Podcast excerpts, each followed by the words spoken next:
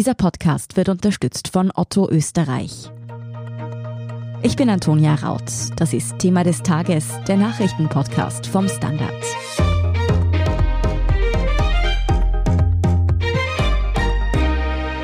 Gegen Österreichs Altbundeskanzler Sebastian Kurz und sein engstes Umfeld wird ermittelt, ebenso gegen Meinungsforscherinnen und die Brüder Fellner von der Zeitung Österreich. Bei den Vorwürfen geht es um Inseratenkorruption und mögliche Veruntreuung von Steuergeld. Seit die Ermittlungen durch Hausdurchsuchungen an die Öffentlichkeit gekommen sind, wird spekuliert, könnte jemand von den Verdächtigen zu seinem eigenen Vorteil auspacken und die anderen schwer belasten. Immer vorausgesetzt natürlich, es sind Straftaten begangen worden, es gilt die Unschuldsvermutung. Ob jemand als Kronzeuge aussagen könnte, welche Deals mit der Staatsanwaltschaft in Österreich überhaupt möglich wären und ob nicht vielleicht Thomas Schmidt dafür prädestiniert wäre, bei dem ja viele Fäden zusammenlaufen dürften, darüber spreche ich mit meinem Kollegen Michael Simona aus dem Innenpolitikressort. Michael, vergangene Woche wurde die Meinungsforscherin B festgenommen, dass sie angeblich kurz vor der Hausdurchsuchung bei ihr Daten gelöscht haben soll.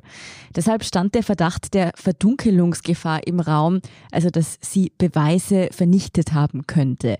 Als sie kurz darauf wieder freigelassen wurde, da haben dann viele geschlussfolgert, dass sie unter Anführungszeichen ausgepackt haben könnte. Ist das denkbar? Könnte sie Kronzeugin geworden sein? Ja, Ausgepackt haben könnte sie schon, aber mhm. Kronzeugin könnte sie nicht geworden sein. Dazu ist es zu spät. Das hätte sie machen müssen, bevor gegen sie konkret ermittelt wird, also bevor sie als Beschuldigte gegolten hat.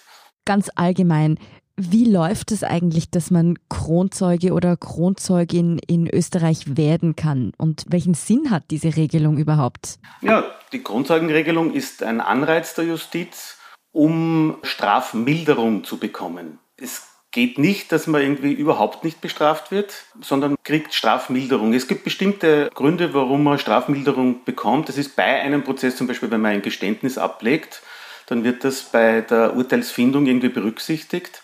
Und wenn man schon im Vorfeld irgendwie sich anbietet und sagt, okay, ich weiß etwas, was ihr von der Strafverfolgungsbehörde noch nicht wisst, dann wirkt sich das auch irgendwie strafmildernd aus. Aber wie gesagt, eine Strafe kann man sie nie ersparen. Es geht vielleicht unter Umständen noch, dass man eine Diversion bewirken kann. Das heißt, man erhält dann keinen Schuldspruch, sondern eine Diversion. Und das kann unterschiedlich ausfallen. Entweder man muss gemeinnützige Tätigkeiten erledigen oder in den meisten Fällen ist das auch irgendwie eine Bezahlung einer gewissen Geldsumme. Aber das heißt, man müsste sich, um als Kronzeugin oder Kronzeuge aussagen zu können, bei der Staatsanwaltschaft melden, bei den ermittelnden Behörden, bevor die konkret gegen einen selbst vorgeht. Oder wenn man zum Beispiel weiß, es gibt da Ermittlungen und ich weiß etwas drüber, dann muss ich mich selbst melden und nicht erst, wenn die bei mir anklopfen. Ja, genau so ist es. Also es ist eine Art Whistleblower-Tätigkeit, die man halt in eigener Sache macht. Mhm. Whistleblower können ja auch auf Missstände von anderen irgendwie hinweisen, aber in diesem Fall betrifft es die eigene Person. Diese Kronzeugenregelung, wie du sie gerade beschrieben hast, die ist in Österreich befristet und müsste nun im Nationalrat verlängert werden. Wieso ist diese Regelung überhaupt befristet? Die klingt ja doch ziemlich wichtig für die Justiz. Mhm. Das hat durchaus irgendwie eine lange Tradition im österreichischen Justizwesen, dass man bestimmte Einrichtungen einmal irgendwie auf zeitlich befristet, um zu sehen, ob sie sich überhaupt auszahlt, ob das überhaupt sinnvoll ist. Jetzt ist es bei dieser Grundzeugenregelung so, dass sie schon einmal verlängert wurde. Also das erste Mal wurde sie, ich glaube, 2011 angewendet, dann 2016 verlängert. Also damals hat man noch nicht genau gewusst, ist es gut, ist es nicht so gut. Anscheinend hat es damals noch nicht so viele Fälle gegeben. 2016 ist es dann noch einmal irgendwie auf fünf Jahre verlängert worden und es läuft jetzt mit Ende des Jahres ab. Und der Nationalrat muss jetzt entscheiden, irgendwie wird es noch einmal verlängert oder wird es überhaupt unbefristet eingeführt. Und ich glaube, es wird unbefristet eingeführt werden. Das ist ja auch das, was die SPÖ fordert, dass die Grundzeugenregelung unbefristet beschlossen werden soll und dass sie zudem erweitert werden soll, nämlich in dem Punkt, den du bereits angesprochen hast. In Österreich ist es ja nicht wie in anderen Ländern möglich, dass man auspackt als Kronzeugin oder Kronzeuge und gar keine Strafe bekommt. Da frage ich mich, ob das denn nicht tatsächlich etwas unfair sein könnte, wenn die Person, die gegen andere aussagt, aber selbst genauso sich was zu Schulden kommen lassen hat, dann komplett ungeschoren davon kommt.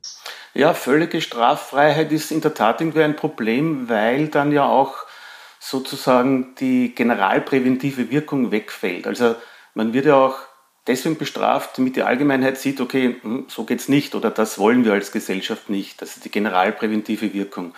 Sollte das wegfallen, dann könnte man sich die Frage stellen, naja, dann ist es ja einfach, dann begehe ich ein Vergehen oder ein Verbrechen, dann zeige ich mich geständig oder und gehe dann straffrei.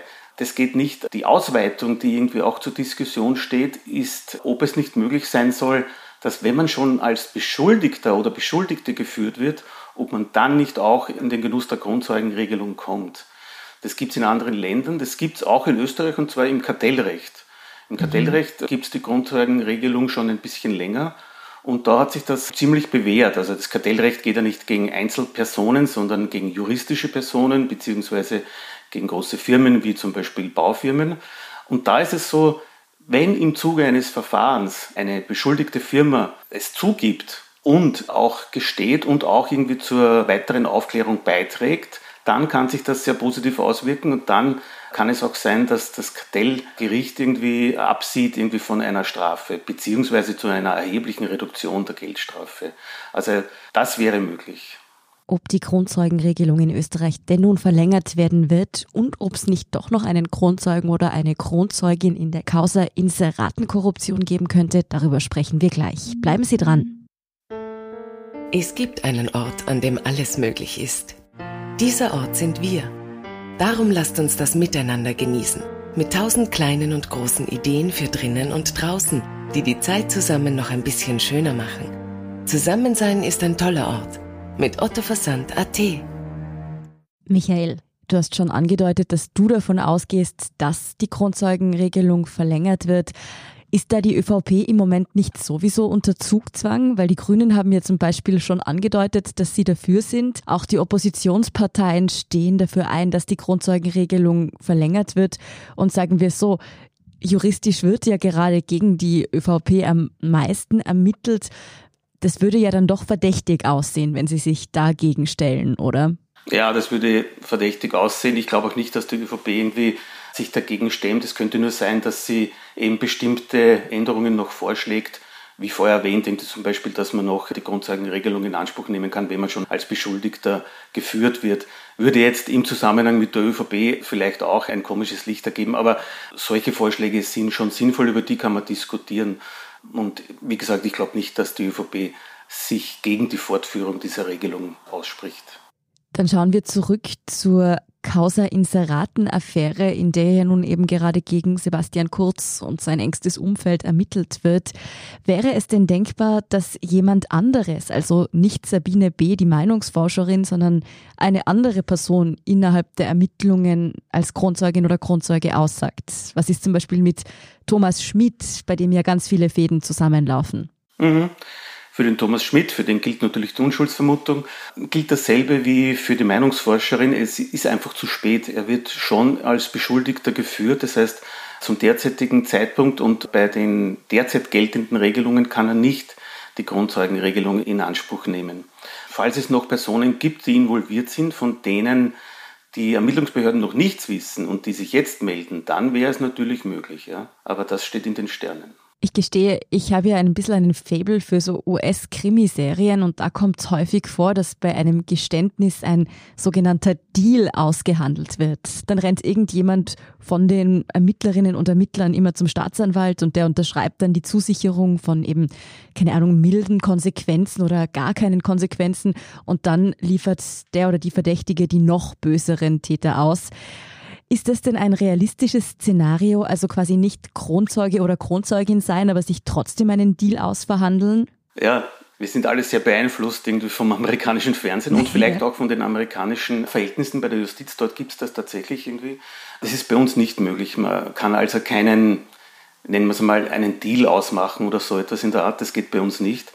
Die Gerichte und die Staatsanwalten müssen sich immer auf dem Boden der Rechtsstaatlichkeit bewegen. Und da gibt es eben bestimmte Vorkehrungen, die man treffen kann. Aber einen Deal ausmachen, das geht nicht. Aber man kann natürlich zum Beispiel auf einen Verdächtigen schon im Vorfeld irgendwie einwirken und ihm sagen, hör, wenn du ein Geständnis ablegst, auch ein reumütiges Geständnis, dann hat das natürlich Auswirkungen auch auf die Bemessung des Urteils. Denn ein Geständnis wirkt sich immer strafmildernd aus. Es gibt bestimmte strafmildernde Umstände, die kommen immer irgendwie zum Tragen. Und ein Geständnis, das ist immer sehr gut, also für den Angeklagten, wenn es einmal so weit ist.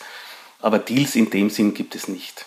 Das klingt für mich, als wären die Anreize ein Geständnis abzulegen, zwar gegeben in Österreich, aber nicht so sehr wie vielleicht in anderen Rechtssystemen. Jetzt die provokante Frage, wieso sollte dann eigentlich überhaupt jemand auspacken? Ist das schon so was Markantes, diese mildernden Umstände? Kann man sich auf die wirklich verlassen? Ja, im Normalfall schon. Also es geht ja immer sozusagen um die eigene Befindlichkeit. Wenn man als, bevor man als Beschuldigter geführt wird und man hat Kenntnis von einem straffälligen Verfahren, dann ist es wahrscheinlich sinnvoller zu sagen, ich weiß was und dann kann man irgendwie mit Strafmilderung rechnen, als man letzt darauf ankommen und kriegt dann eben das volle Strafausmaß mit. Die Strafmilderung an sich ist irgendwie nicht unerheblich. Also man kann sie durch ein Geständnis irgendwie doch, weiß ich nicht, bei großen oder bei schweren Delikten einige Jahre sparen. Also es hat schon einen Sinn und was vielleicht der Fall ist oder so, man sollte das der Bevölkerung mehr mitteilen. dass man, mhm. wenn man kooperativ sich zeigt, auch mit der Justiz, dass das durchaus positive Aspekte dann mit sich bringt. Begeben wir uns jetzt aber nochmal ins Reich der Spekulation. Denkst du, dass im Fall Inseratenaffäre, Ermittlungen rund um die ÖVP und die Zeitung Österreich schon jemand ausgepackt hat oder es vielleicht auch in näherer Zukunft noch tun wird und wir wissen einfach nichts davon.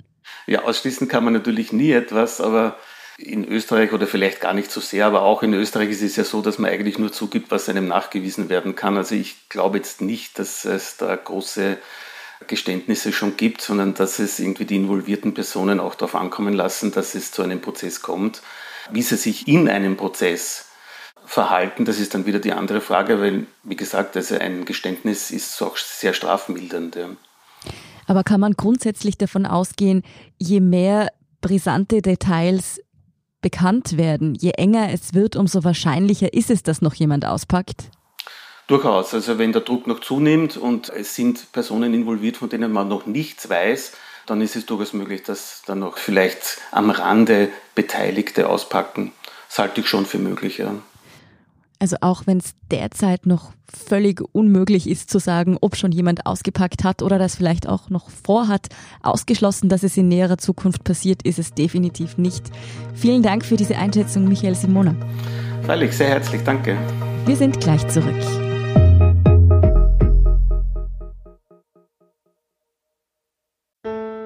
Es gibt einen Ort, an dem alles möglich ist. Dieser Ort sind wir. Darum lasst uns das miteinander genießen. Mit tausend kleinen und großen Ideen für drinnen und draußen, die die Zeit zusammen noch ein bisschen schöner machen. Zusammensein ist ein toller Ort. Mit Otto Versand AT. Und hier ist, was Sie heute sonst noch wissen müssen. Erstens, die 3G-Regel am Arbeitsplatz in Österreich gilt als fix. Wie soeben bekannt wurde, wird die SPÖ das Gesetzesvorhaben der Bundesregierung im Bundesrat nicht blockieren. Im Vorfeld gab es noch Verhandlungen. Streitpunkt waren die Gratistests, die die SPÖ weiterhin gesichert haben wollte. Der Druck der SPÖ habe sich ausgezahlt, sagte nun SPÖ-Vize-Clubchef Jörg Leichtfried und SPÖ-Fraktionsführerin im Bundesrat Corinna Schumann stimmte zu. Die weitere Finanzierung der betrieblichen Testungen sei nun gesichert, ließen sie in einer Aussendung wissen. Zweitens, die Deutsche Bildzeitung hat einen neuen Chefredakteur, Johannes Boje, bisher Chefredakteur bei der Welt am Sonntag, die wie die Bild zum Axel Springer Verlag gehört, übernimmt die Agenten der größten deutschen Boulevardzeitung. Der bisherige Chefredakteur Julian Reichelt wurde gestern Montag mit sofortiger Wirkung von seinen Aufgaben entbunden. Der Grund dafür dürfte in dem internen Compliance-Verfahren zu finden sein, das schon vor Monaten durchgeführt wurde und für dessen Dauer Reichelt beurlaubt worden war. Mehrere Frauen hatten ihm vorgeworfen, seine Machtposition ausgenutzt zu haben, um sexuelle Beziehungen mit ihnen einzugehen. Sie seien dann in höhere Positionen gekommen, bald aber wieder fallen gelassen worden. Nach dem internen Verfahren durfte Reichelt aber zurückkehren und galt als rehabilitiert. Hintergrund für die jetzige Entscheidung des Verlags gegen Reichelt ist eine Recherche des Ipsen Verlags, in der es unter anderem um Machtmissbrauch gegen Frauen durch Reichelt geht. Die Recherche hätte vergangenen Sonntag erscheinen sollen. Die Veröffentlichung wurde aber laut New York Times und dem deutschen Portal Übermedien nach Druck von Springer-Vertretern gestoppt. Springer begründet das Ende der Zusammenarbeit mit Reichelt an der Spitze von Deutschlands größter Boulevardzeitung damit, dass dieser auch nach Abschluss des Compliance-Verfahrens berufliches und privates nicht klar getrennt habe und dem Vorstand darüber die Unwahrheit gesagt habe. Und drittens, die Befragung von Katrin Glock im Ibiza-U-Ausschuss hat für viel Aufsehen gesorgt. Glock, damals noch im Aufsichtsrat der Austro Control, beschwerte sich nach ihrer Befragung beim Verfassungsgerichtshof, weil sie sich durch die Art der Fragestellungen der Abgeordneten Stefanie Crisper von den NEOS in ihren Persönlichkeitsrechten verletzt gefühlt hat. Der VfGH entschied nun aber, dass die Äußerungen von CRISPR, wonach Glock für die Tätigkeit als Mitglied des Aufsichtsrats der Austro Control nicht ausreichend kompetent sei, sich im Spielraum zulässiger Kritik bewegt hätten. Mehr zu dieser Entscheidung und alles weitere zum aktuellen Weltgeschehen finden Sie wie immer auf der Standard.at. Danke fürs Zuhören und all jenen, die uns auf Apple Podcasts oder Spotify folgen, uns eine nette Rezension geschrieben oder eine 5-Sterne-Bewertung gegeben haben. Und ein ganz besonders großes Dankeschön all jenen, die unsere Arbeit mit einem Standard-Abo oder einem Premium-Abo über Apple Podcasts unterstützen. Das hilft uns wirklich sehr, also gerne auch Freundinnen und Freunden weiterempfehlen. Sie greifen uns damit unter die Arme, unabhängigen und kritischen Journalismus zu machen. Verbesserungsvorschläge und Themenideen schicken Sie uns am besten an podcast.derstandard.at. Ich bin Antonia Raut. Baba und bis zum nächsten Mal.